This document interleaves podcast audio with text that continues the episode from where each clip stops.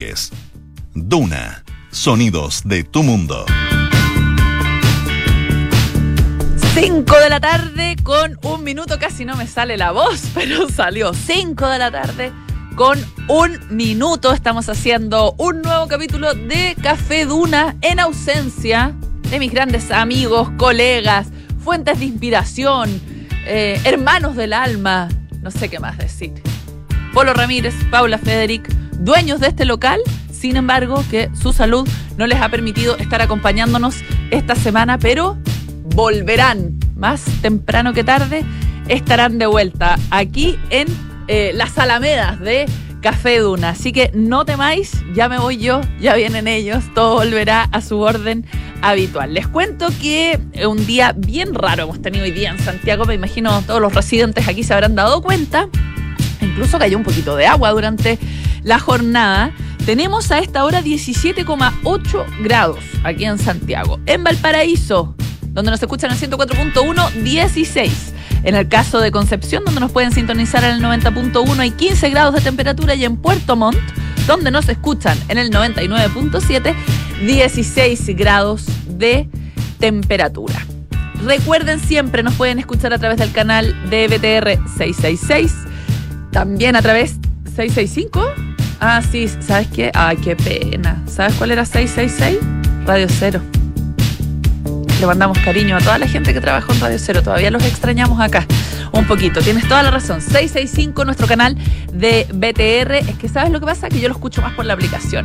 Porque en la aplicación uno puede adelantar, retroceder. Uno es el dueño de la programación de Radio Duna cuando uno tiene la aplicación de nuestra radio en el teléfono. Así que los invito a todos a descargarle. La otra alternativa siempre, www.duna.cl, donde no solo pueden escucharnos, sino que también pueden vernos.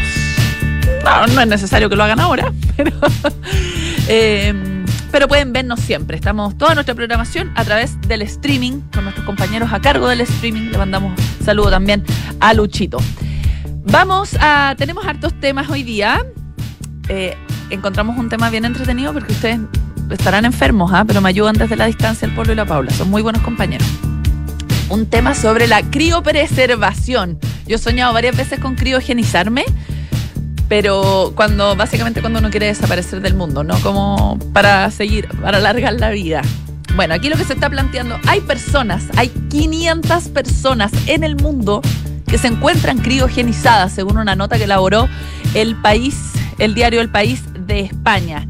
¿De qué se trata más o menos? ¿Cuánto cuesta? ¿Qué es lo que se sabe sobre este proceso? Que básicamente es congelarse, ¿cierto? O sea, es un proceso más complejo que congelarse, pero ya, reduzcámoslo a congelarse para que en el momento en que la medicina, la ciencia pueda hacer cargo de los males que nos afectan en el minuto de la muerte, revivirnos.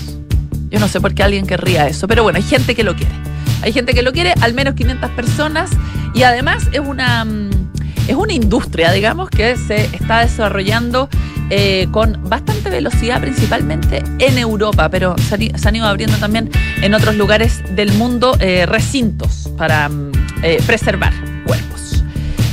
Cuerpos que pretenden volver a la vida.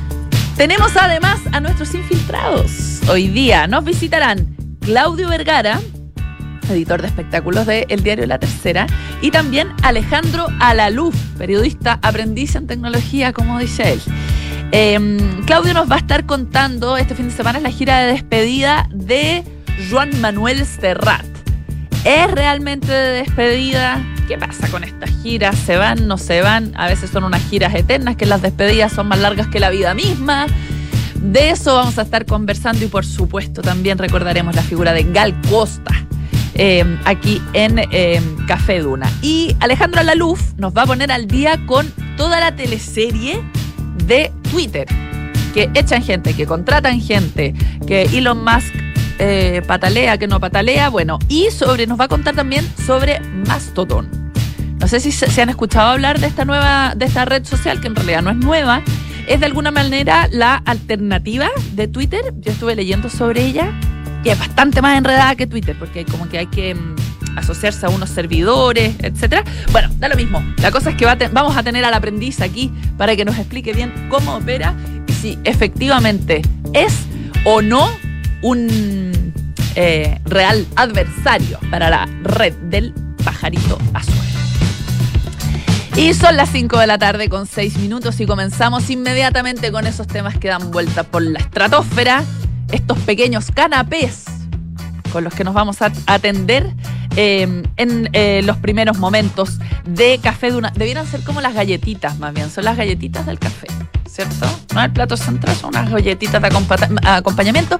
Mejor aún si son de esas con punta de chocolate. Esas son mis favoritas, que se deshacen en la boca.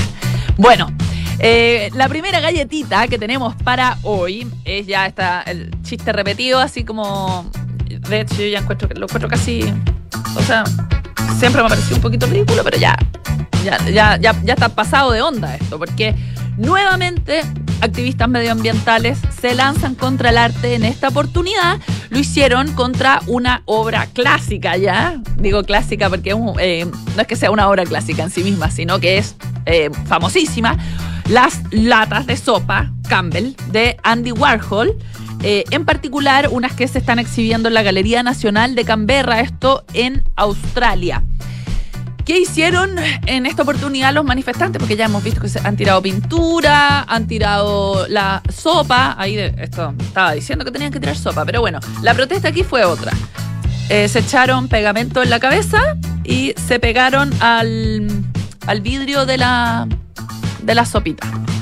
Eh, ¿Quiénes son los eh, quienes se hicieron, em, eh, reconocieron como propia esta protesta? Son Stop Fossil Fuel Subsidies y ellos básicamente están exigiéndole al gobierno de Australia que deje de subsidiar los combustibles fósiles. Bueno, la cuestión es que cuando hicieron esta protesta, eh, se pusieron el pegamento en la cabeza, como les decía, se pegaron y como dijo un portavoz de la policía, la verdad es que el pegamento no era tan bueno.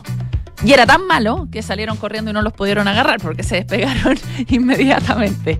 Así que no supieron, y además estaban como disfrazados con unas pelucas, o sea, en el peor de los casos dejaban las pelucas puestas ahí en la obra y ya estaba, no pasaba nada más. Bueno, como les decía, esta es una más de las que se suma a esta chorrera de, manifestaciones que se han estado dando en distintas partes del mundo por grupos activistas eh, asociados a causas medioambientales que han elegido el arte como em, su, eh, objetivo, ¿cierto?, de, de manifestación.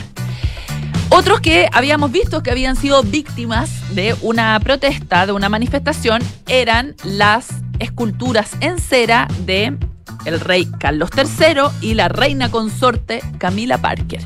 Pues en esta oportunidad las cosas fueron más allá, porque la protesta que vivieron fue contra ellos mismos. Em, se encontraban hoy día de visita en una ciudad del norte de Inglaterra, en York, estaban saludando a la gente ahí al hacer, em, al llegar a la, a la ciudad y se empezó a escuchar una persona que empezaba como a, a buchear y que de un momento a otro comienza a lanzar huevos. Puntería mala. No está para los Juegos Olímpicos. No le achuntó en ninguno de los huevos, con ninguno de los huevos a sus objetivos. Em, fueron tres los huevos que en realidad que, lanzó los guardias de seguridad. Obviamente actuaron con la rapidez que em, corresponde para una, para una situación como esta.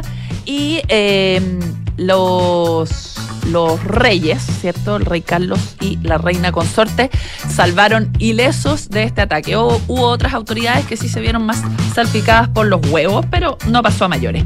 Bueno, este hombre fue detenido y entre las cosas que gritaba era que em, dijo, este país fue construido con la sangre de esclavos y dijo, este no es mi rey, le gritó a, a Carlos, em, em, mientras obviamente las autoridades policiales intentaban detenerlo y finalmente fue, em, como les decía, fue detenido por las autoridades y eh, así que nada, los reyes se salvaron de los huevos, pero él no se salvó de, de, irse, de irse detenido. Son las 5 con 11 minutos y como les comentaba, Estamos haciendo Café Duna, que es el 89.7. Oye, otro de los temas que ha estado muy tema de debate, que ha producido cierta incomodidad, especialmente para Drake y 21 Savage, los dos eh, raperos, ¿cierto?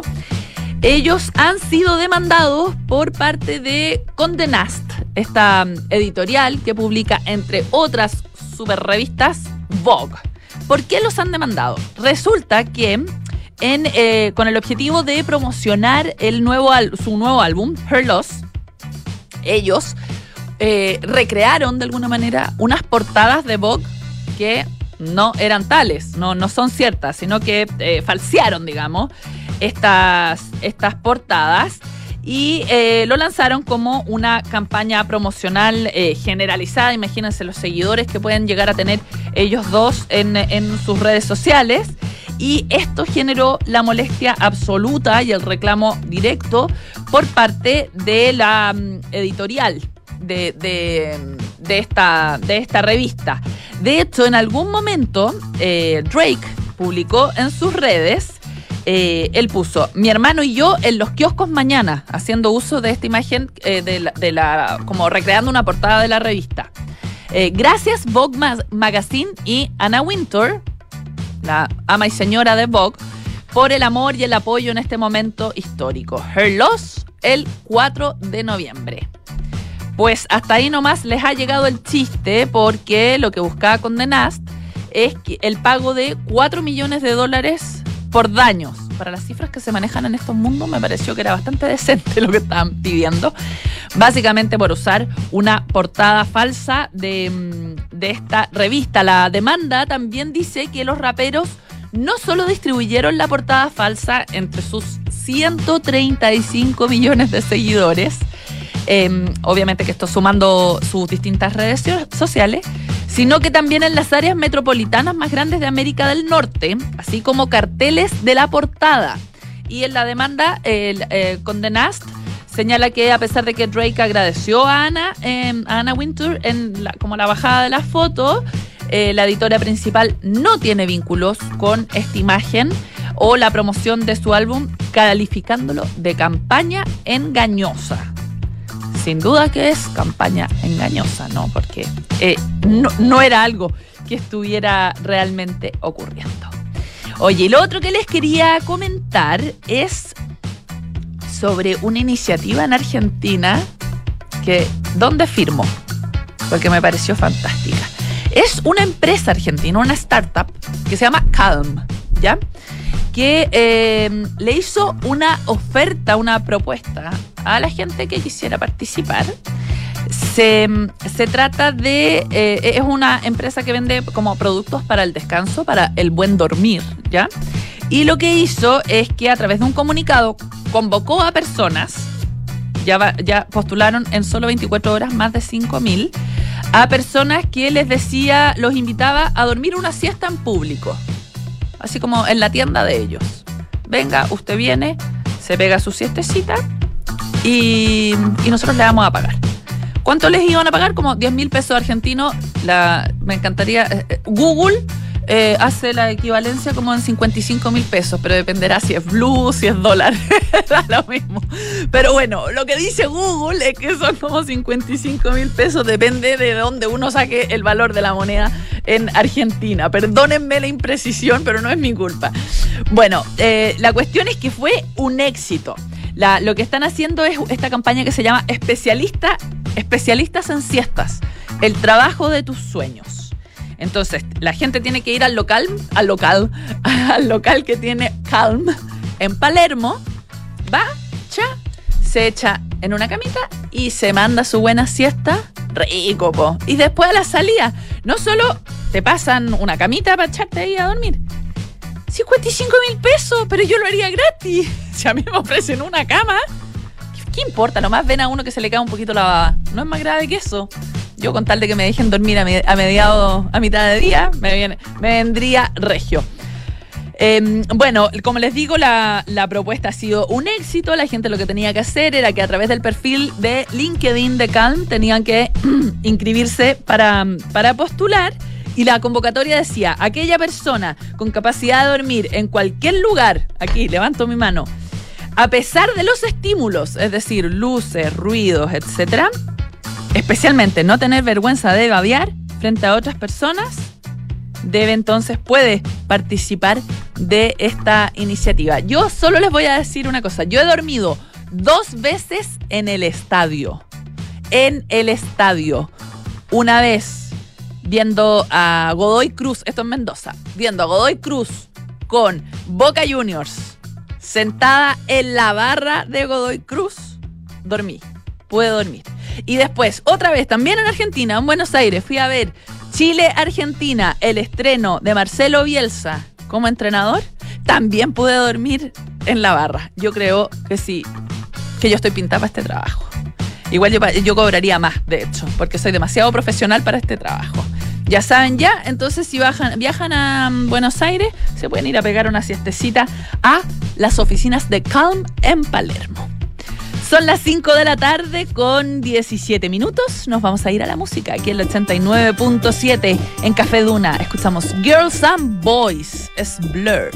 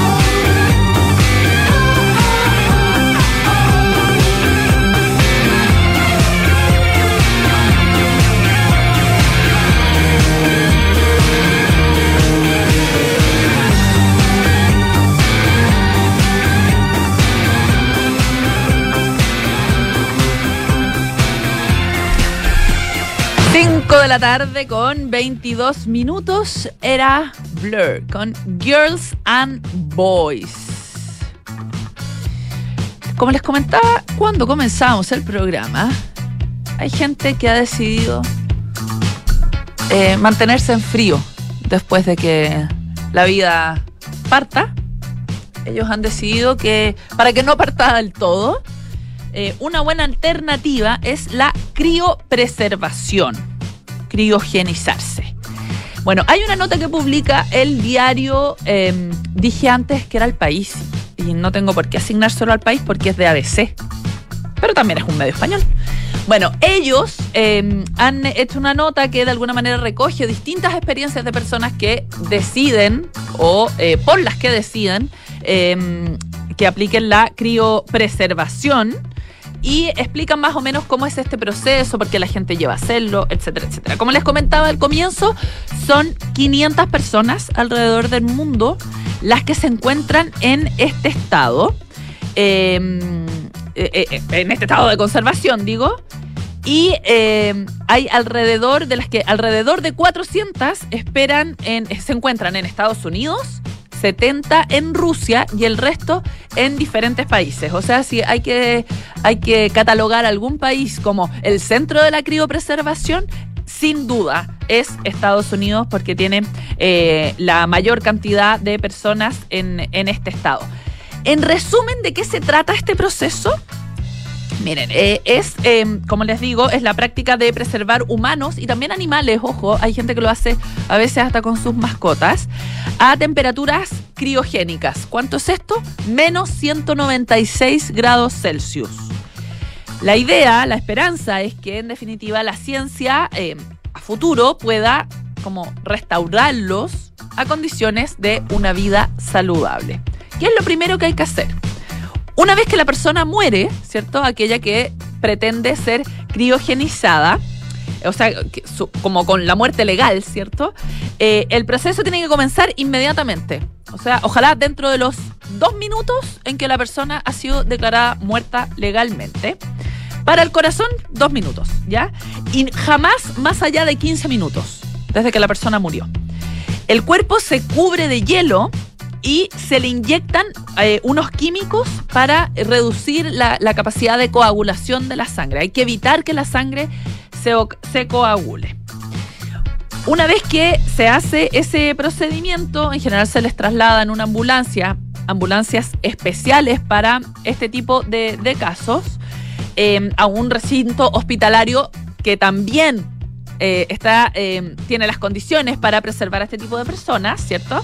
La sangre se reemplaza por una solución para, eh, que permite preservar los órganos. Entonces el cuerpo se enfría hasta poco más del punto de congelación. De ahí es trasladado, como les decía, en una ambulancia a uno de estos centros de criopreservación eh, para poder continuar de ahí con el proceso. Después, la segunda parte es como la conservación a largo plazo, porque esto es como la terapia de shock, ¿cierto? Bueno, Después se le inyecta otra solución a la persona para detener la formación de cristales de hielo en los órganos y en los tejidos y luego el cuerpo se tiene que enfriar a menos 130 grados Celsius. El cuerpo se ubica después en un contenedor. Imagínense un contenedor, es como demasiado de película espacial o no sé, como de interestelar, no tengo idea. En eh, la persona está parada en, em, eh, en este tubo, ya que está cerrado, por supuesto, en este contenedor que tiene nitrógeno líquido a 196 grados Celsius.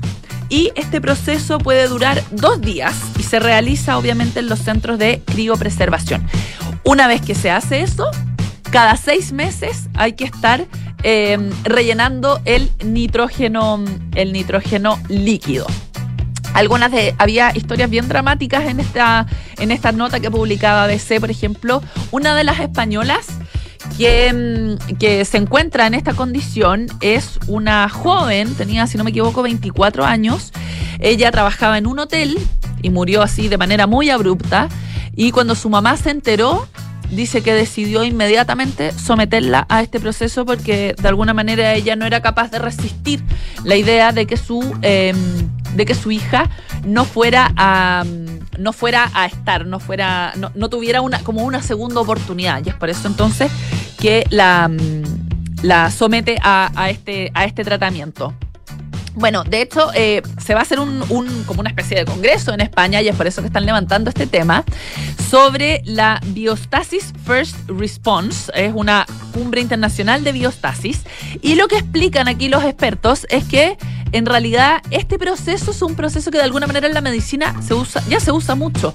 Y hacen referencia a la fecundación in vitro, que en, eh, en ese caso tanto los gametos, los espermatozoides o los óvulos, como también los embriones, ya se encuentran en procesos criopreservados a bajas temperaturas en nitrógeno líquido. O sea que de alguna manera es la misma lógica operando tanto para eh, ese tipo de procedimientos como en la fecundación in vitro, como para eh, eh, este proceso de criogenización de personas que de alguna manera pretenden en algún momento volver a volver a la vida. Eh, respecto de los valores, también son bien interesantes. Dice que mm, el, precio del nitrógeno es bastante barato, por lo tanto, se espera que de alguna manera esta técnica se democratice, se, popularice. Y eh, se va a. Mm, creen que se podría llegar a ofrecer por mil euros guardar el cerebro criogenizado. Esto ya se está poniendo. Si esto ya era freak, esto ya está exacerbándose. Esto es como de Futurama, guardar las cabezas. Ya, y 5 mil eh, para un cuerpo entero. Si uno ya se va a gastar los mil, mejor póngale los 5 mil y lo guarda entero. Bueno, en todo caso, 5 mil euros estoy hablando. En el caso de Rusia, em, actualmente este proceso, para que se hagan una idea, cuesta unos 35 mil euros. Pero como les comentaba, esta es una cifra que debiera ir a la baja. Vamos a seguir con la música aquí en Café Duna, perdonen que dudo, es que pienso, tarde Duna o Café Duna, pero esto es Café Duna. Escuchamos Erasure Chorus.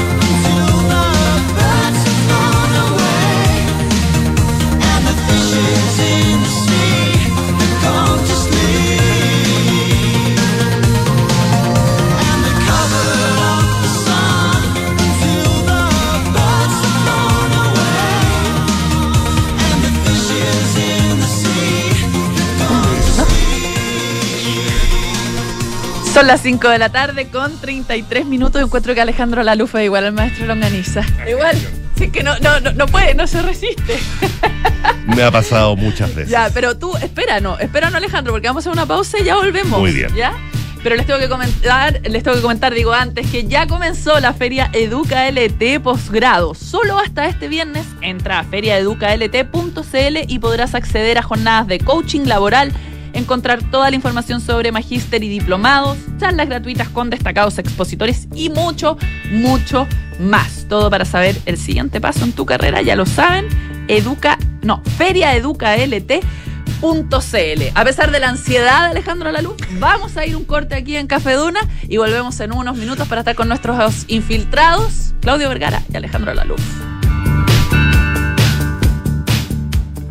Si para viajar fuera de Chile te planificas, piensa cuánta planificación requiere invertir tu patrimonio sin fronteras. En MB Inversiones te acompañamos con una mirada global a encontrar las mejores alternativas para invertir en todo el mundo. Acércate a MB Inversiones y abre tu cuenta con nosotros. Nuestro equipo de expertos globales te asesorará para que tu patrimonio crezca a tu ritmo, sin fronteras. MB Inversiones, desde 1998, Inversiones sin fronteras. www.mbi.cl. Me di cuenta de que debíamos hacer un cambio en la gestión de personas y comencé a pensar, pero pensar en digital. Fue ahí cuando encontré Senda de, de Fontana y conecté todos los procesos del capital humano. ¿Y tú? ¿Qué esperas para pensar en digital? Piensa digital contratando Senda con Z, el software de recursos humanos de Defontana que te conecta al único ecosistema digital de gestión empresarial, comunicaciones, asistencia, reclutamiento y mucho más. Contrata Senda de Defontana desde 1.2 UFs mensuales en senda.cl. Con Mazda BT50, prepárate para ir más lejos Posee un motor 3.0 y 188 caballos de fuerza, tecnología iActive Sense y toda la comodidad que tu viaje necesita. Descubre una pickup 4x4 diseñada para inspirar tanto como tú. Feel alive. Mazda, Darko Center. Vuelve el panorama más esperado. Mercado Paula Gourmet, una feria que no te puedes perder. Encuentra más de 120 expositores, sectores de restaurantes, food trucks, vinos, cervezas, emporio y mucho más. No lo olvides, Mercado Paula Gourmet, del 18 al 20 de noviembre en Parque Araucano. Visítanos también en mercadopaula.cl. Compra tus entradas a través de puntoticket.cl. Te esperamos. Mira el mundo con otros ojos junto a Mastercard y haz que tu próximo viaje sea inolvidable con los beneficios exclusivos que tenemos para ti. Asistencia 24/7, protección de equipaje, Master Seguro de Autos, acceso a salas VIP, Wi-Fi gratis y mucho más. Porque Priceless para mí es convertir un viaje en algo que dure para siempre. Conoce todos nuestros beneficios, descuentos y experiencias en priceless.com slash Chile. Mastercard. Cami, ¿cómo estás? Sabes, estoy bien, tranquila. A pesar de que fue muy difícil, siento que todo salió como él hubiera querido. Sí, es verdad. Es que al contratar los servicios funerarios de María Ayuda por adelantado, nos dio el tiempo que necesitábamos para preocuparnos de lo realmente importante y estar con nuestra familia. Descubra la tranquilidad de acceder a una compra anticipada de servicios funerarios, ayudando a los miles de niños y niñas de la Fundación María Ayuda. Más información en funerariamariaayuda.cl. Estamos contigo cuando más nos necesitas. En Sonda, trabajamos para que disfrutes tu vida, impulsando la innovación y el desarrollo de soluciones que acompañen la transformación digital de las organizaciones de hoy. Cuenta tú también con el respaldo, agilidad y eficiencia del líder en transformación digital de la región. Conócenos en sonda.com. Porque en Sonda trabajamos para que disfrutes tu vida. Sonda. Make it easy. Paula lleva cinco minutos revolviendo su café mientras mira noticias en su celular. Aún no le pone azúcar, solo le da vueltas y vueltas. Hay momentos para darle vueltas, pero a la hora de invertir es mejor escochafondos, con soluciones simples y rápidas a través de la app o la web, donde un grupo de coach expertos te guiará según tu perfil de riesgo y objetivos. Deja de pensarlo y hazla simple con Scotia. Infórmese de las características esenciales de la inversión en estos fondos mutuos establecidos en sus reglamentos internos y scotiabankchile.cl. Infórmese sobre la garantía estatal de los depósitos en su banco en cmfchile.cl. Marca registrada de The Bank of Nova Scotia, utilizada bajo licencia. ¿Buscas un departamento con diseño de vanguardia y ubicación privilegiada? Casa Bustamante de Inmobiliaria Hexacón es lo que estás buscando, con departamentos estudio, 1 y 2 dormitorios. Ubicado en Avenida Bustamante 1007, edificio Casa Bustamante es parte de Smart Invest de Hexacón, el nuevo canal de inversionistas. Conéctate a tu ciudad y conoce más en www.hexacon.cl.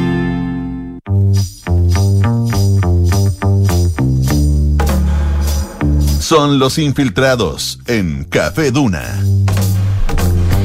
Faltan 22 minutos para las 6 de la tarde. Estamos de vuelta aquí en Café Duna junto a nuestros infiltrados. A mi derecha, Claudio Vergara, editor de espectáculos de la tercera. A mi izquierda, Alejandro Alaluf, periodista aprendiz en tecnología. Ya ese es tu título. Me gusta. Sigue siendo aprendiz, no pasan los días, pasan, los días y no hay Mira, cambio en, en ese estatus. Yo creo que después, Ninguno. de, después del primer año de Café Duna, es decir, abril del próximo año, vamos a evaluar si se va a ganar un cinturón. Se ha cambiado un poco Se el va a cambiar el sí. cinturón. Probablemente esto que les voy a comentar no sea quizás de su interés, pero vengo a estar en una reunión Entonces no. para entender cómo es el modelo y el mercado de los televisores y las pantallas en nuestro país. ¿Ya? Que es un tema que para mí, que me dedico a eso, lógicamente que es muy interesante para saber desde los canales de distribución, las marcas que tienen mayor participación de mercado, las que tienen mayor salida, los modelos que más se venden, los más populares, etcétera, etcétera, etcétera, para entender y tener más, ¿no es cierto?, información respecto a cómo opera la venta de televisores dilo. y pantallas en nuestro país. Entonces yo aprendo eso. Es un aprendiz. Muy bien, Ya, muy bueno, bien. vamos con el aprendiz. pues, a ver qué aprendió sobre. Vamos a evaluarlo. A ver, aquí. evaluemos, a ver qué Ya, tal Alejandro? Ya. pasa la pizarra. Eh, Elon Musk ahora, ya, ya, ya, no sé qué vamos a hacer con Twitter, ¿ah? Yo, yo, Mira, yo te voy a dar que- esto antes yo de- ya estoy que cierro mi cuenta. Antes- En protesta, porque si eh, Gigi Hadid, ¿cómo se llama? Gigi Hadid lo hizo, yo también encuentro. Déjame hacerte No la pregunta. Pitu. Ahora que Elon Musk ya es dueño de Twitter, ¿qué es lo que te motiva a cerrar tu cuenta? Nada. ¿Qué es lo que temes? No, a mí, ¿Sí? es que ¿Sí? yo Alejandro, yo no le temo a nada. La Fearless Pitu Rodríguez, por Lo supuesto. siento, yo no le temo a nada. Claudio, ¿tú tienes alguna intención de dejar Twitter si es que estás Es en que yo Twitter? no tengo Twitter. No tienes así Twitter. que mi, mi siempre protesta ya fue outsider. hecha. Mi protesta siempre ha sido. Eh, Tu nido está siempre vacío, Sí, claro. El nido siempre está, está vacío, exactamente. No, sí. no, yo no, no, no te, no, es que la verdad es que no me, no me perturba tanto. Y no sin embargo, todavía, claro, no todavía. ese es el punto, y sin Lo que embargo- sí me- como que me calienta lo desagradable que es el tipo. Ah, ahí en donde entramos al medio del tema. Porque efectivamente yo incluso eh, creo que efectivamente Elon Musk puede darle valor agregado a lo que es el modelo de Twitter actual. No creo que sea a partir de cobrarle 8 dólares mensual a una persona por tener su cuenta verificada. Pero sí creo que en lo que es la arquitectura del sitio, desde los, eh, las páginas de búsqueda, los motores de búsqueda, a, mm, el tema de la edición de tweets post envío, creo que esos son detalles que Elon Musk sí podría eventualmente Sacarle provecho. sacarle provecho, claro. Ahora, efectivamente, como bien dijiste, estamos chocando contra la personalidad de, de Elon Musk, que es lo que ha generado que mayormente, o, muchas celebridades, especialmente, ¿no es cierto?, o, o personas que son íconos en Twitter, estén manifestando deseos de irse. Porque efectivamente la compañía ha baneado a gente que ha eh, tomado el nombre de Elon Musk ¿No es cierto? Ahora hay que colocar efectivamente que esto es una parodia. Parodia, sí, po. O sea, si no colocas claramente que esto es una parodia, te bloquean la cuenta. Mm. Y hay gente que ya ha caído en eso. Entonces, sí, es verdad que Elon Musk y la personalidad de Elon Musk asusta un poco a la gente. ¿Para qué decir de los avisadores? Elon Musk hasta hoy día en la mañana, tengo entendido, estuvo haciendo rondas con avisadores para monetizar el sitio de una manera distinta como lo estaba haciendo la administración anterior. Entonces, a mí me parece que el hombre más rico del mundo, por algo lo es, creo que más allá de su personalidad rayana en lo tóxico, personalmente yo creo que Elon Musk Yo le sacaría el rayado.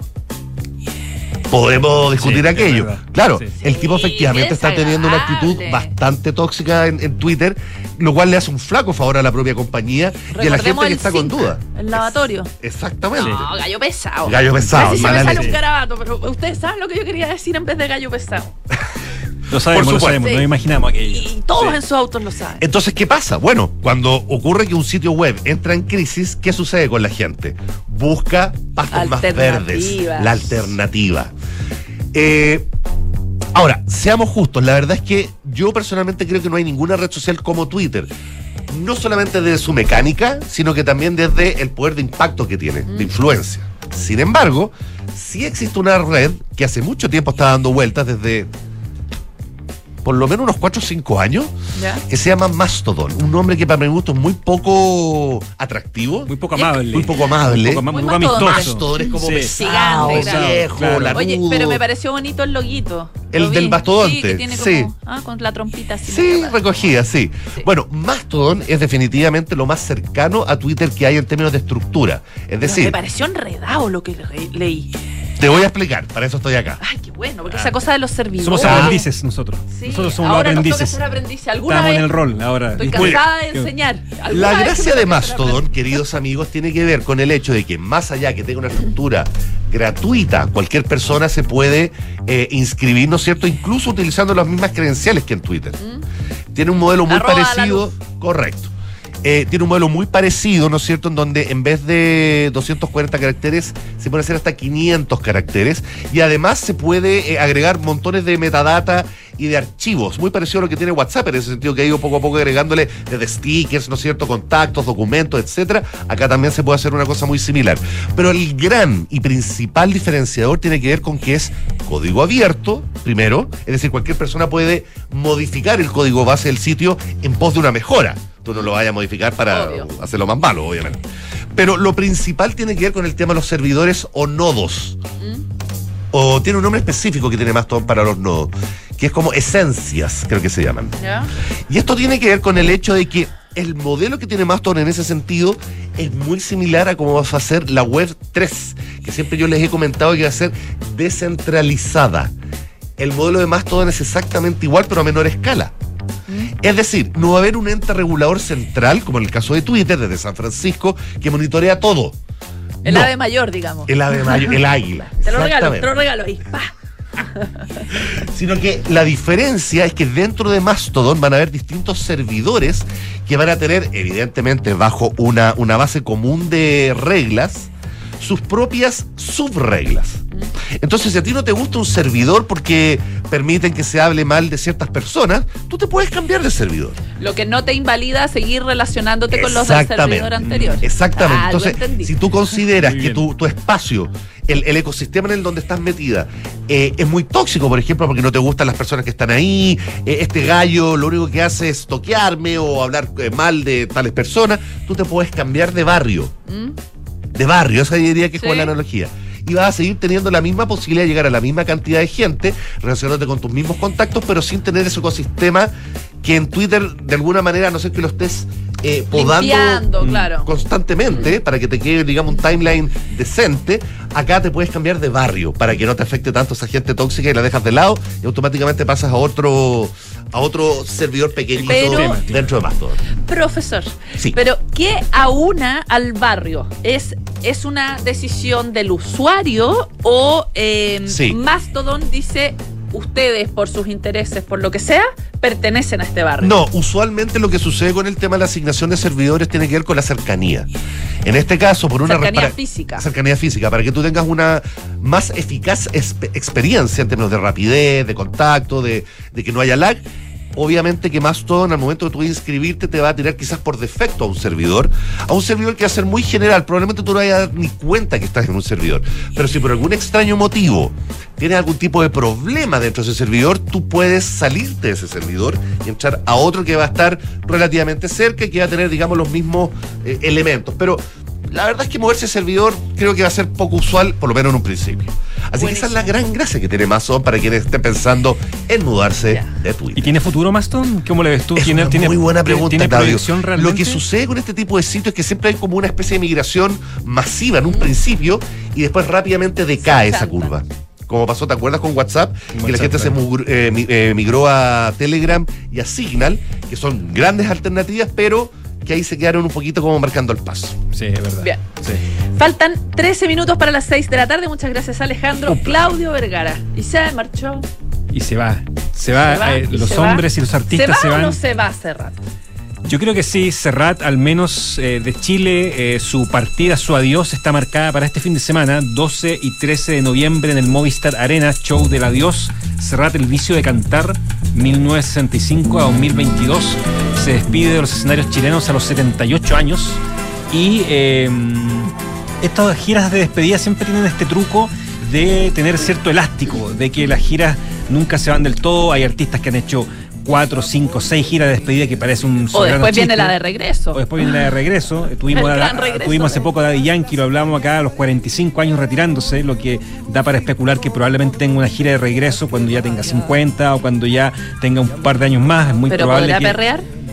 Sí, siempre se puede perrear. Siempre se puede perrear. Sí, siempre se puede perrear. A la, a la edad nuestra, a mí en TikTok me han, eh, me han, me han visto perrear incluso. o- o, o casi, casi, casi perrear. Al menos, men- al menos mentalmente, digamos. Sí, al menos sí. mentalmente estaba perreando Oye, mucho es con verdad, mis ideas. tus cejas te delataban que estabas perreando. Es pero que mi, sí, mi- mi cerebro estaba perreando a una, Total, a una intensidad, pero Como volcánica. Anita. Volcánica, como Anita, así mismo estaba moviendo, sí. Pero bueno, volviendo a la gira de despedida, la gira de despedida siempre tiene estos trucos. Yo creo que Serrat es un tipo que sí se va a despedir. Es un tipo que a los 78 años él ha dado distintas entrevistas en este tour del adiós y ha dicho que él está cansado, que a él le costó mucho tomar la decisión. O sea, imagínense dejar de hacer lo que has hecho toda tu Sí. vida. Para cualquier ser humano debe ser algo bastante fuerte. Y Serrat dice que le costó mucho tomar la decisión, que incluso lo, lo convencieron a él, que incluso los productores de esta gira de alguna manera lo convencieron para que ahora sí fuera la gira de despedida, ahora sí descansara y de alguna forma eh, se retirara a un, a un descanso que es merecido y que tiene que ver también con el, con el proceso en el que está en su vida. Claudio, pero esto implica necesariamente que va a dejar la música, que va a dejar de componer, que va a dejar de. O sea, porque una cosa es retirarse de las giras Exactamente. y otra cosa es dejar de hacer discos, es dejar de hacer Eso música. es muy distinto porque las giras son muy demandantes. Las giras para Atroces. cualquier artista son, por muy entretenido, glamoroso y rock and rollero que siempre ha aparecido el mito de las giras, sí son, eh, son los aspectos más demandantes de la música porque tú vas de país en país haciendo escala dos días, dos noches, 48 A veces no horas. saben ni dónde están. A veces se confunden y dicen cualquier cosa, pueden, pueden estar en Perú, en México, en Brasil y da lo mismo. Eh, hola Chile y están en, en Lima. Eh, y ha pasado, de hecho. Sí. Eh, pero en el caso de Serrat, claro, eh, él yo creo que ya está muy cansado y yo creo que efectivamente el hecho de la gira lo ha cansado, pero no el hecho de los discos. Yo creo que es un tipo que puede tener una actividad para poder eh, realizar y, tiene la lucidez, además, él y las capacidades para ser un artista que puede seguir sorprendiendo con algunos discos. Además que su música, la música de Serrat nunca ha sido una música tan exigente desde el punto de vista vocal, es una música mucho más poética, mucho más reflexiva, es una música que ha bebido de los grandes escritores españoles, eh, de Machado, por ejemplo, eh, muy cercano a- en su tiempo Serrat Neruda, también cuando vino a Chile en una primera época. Por tanto, es un artista que sus variantes, su lenguaje de otra índole, tiene, maneja otro léxico, no tanto el léxico de las capacidades interpretativas, las capacidades vocales, que a mí me parece que Serrat, yo lo he visto el último tiempo cuando he venido a Chile, quizás lo ha ido perdiendo como todo artista, sus capacidades interpretativas se han ido mermando, pero eso pasa con cualquier artista. O sea, tenemos el caso, por ejemplo, de Paul McCartney, que ha sido súper evidente como a los 80 años ya su voz no alcanza a ser la misma porque no se la puede, porque está en una edad donde ningún ser humano probablemente mantiene los timbres y los tonos Pero el público en general entiende eso, ¿no? El público en general Tiene como perdona, sí. indulgencia. El público en general perdona y entiende que hay, hay un pacto, hay un pacto Mm. ahí implícito de decir ya tú estás en un momento, en una edad donde quieres seguirte mostrando como músico, pero probablemente tus capacidades no son las mismas, pero bueno, eh, te lo perdonamos y así el avance de la vida y así marcha. Como que se respeta la historia. Se respeta la historia, Claro. pero curiosamente este, este año en Chile, y voy a revisar acá, hemos tenido muchísimas giras de despedida, hemos tenido una, eh, un vendaval de giras del adiós que dan cuenta de, de la situación en la que muchos artistas están, por ejemplo, la de Yankee, Mm. el la última vuelta World Tour que pasó en septiembre por Chile, Kiss que pasó en abril por el Movistar Arena con dos fechas, End of the Road, eh, gira del adiós también. Vamos a ver si es cierto porque Kiss ya el año 2000 hizo una gira de Farewell Tour donde decían que se despedían, que el maquillaje hasta, aquí no más llegaba, que ya estaba muy cansado de usar botas. La siguiente es The Real. Goodbye. Ahora The Ah, Real le- Goodbye. Aquí la les dejo el La- la nombre. venganza. Claro. La venganza. José Luis Perales en abril también vino con baladas para una despedida a los 77 años, que probablemente puede ser más plausible que, igual que en el caso de Serrat, eh, alguien como Perales también esté muy cansado de la gira y muy cansado de un ritmo que puede ser bastante agobiante. Y bueno, Elton John está en plena gira de despedida que probablemente venga el próximo año, en 2023, a Chile. En el 2018 partió la gira Farewell Yellow Brick Road World Tour. eh, y que la pospuso por la pandemia. Eso sí que ha pospuso sido por la pandemia, eh, eso ha sido muy, muy complicado. Sí. y que se Eh, enfermó. Y que... Génesis también, el grupo Génesis también está de gira de despedida. Espera- esperemos que en algún momento pueda pasar por Chile, pero es muy difícil porque Sí, Phil Collins. está con un problema físico Sí, pues, Phil- realmente. pero Phil Collins ya se había bajado. pues. Sí, pues, sí, Phil Sí, pues, Collins. Sí, no Phil está- Collins, totalmente, no se está claro. presentando. Sí. Oye, Claudio, ¿y em, Bob Dylan también es como la gira eterna de despedida, Que no? Bob Dylan empezó a fines de los 80 este Never Ending. World Tour, Claro. que es la gira de nunca terminar, que es una gira que él la bautizó así porque supuestamente él quiere seguir eternamente de gira, pero él, todo lo contrario, él quiere que sea una gira de nunca acabar finalmente, pero Ah, Bob al revés, Dylan, ya. claro, al revés, Bob Dylan ya con más de 80 años es un tipo que en algún momento creo que va a tener que decir adiós también eh, y va a tener que marcar, a- aunque las ironías de Bob Dylan precisamente yo creo que dan para mucho, yo creo que dan para que el tipo se mantenga mucho tiempo aún en la ruta. Súper. Muchísimas gracias, Claudio. Ya, pues veremos si lo de Serrat es definitivo o no. Falta Sí. un par de años, pero veremos. A ver, un par de- démosle un par de años, a ver si cumple o no. Yo creo en el caso de Serrat sí, un hombre palabra. A mí me tiene que Ah, no un hombre palabra. si está en condiciones de volver, que vuelva. Que vuelva nomás. Sí, Sí, Déjate de importa? joder con la pelota. sí. Oye, no, pero ¿qué importa? Si, si a uno le queda cuerda, uno tiene Echémosle, derecho a las propias derecho- contradicciones, como decíamos ayer con la. Francesca. Listo, le damos nomás. po. Oye, a mí me gustaría que este tipo de eventos, sobre todo para personas de edad, pudiesen también ser transmitidos on demand.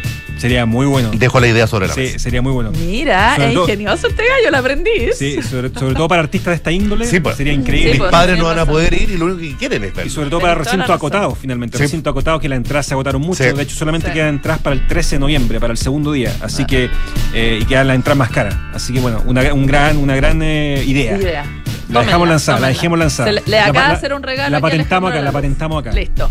Oigan, faltan seis minutos para las seis de la tarde, momento ya de despedirnos aquí en Café Durna. Muchísimas gracias, Alejandro Un y Claudio, por esta visita.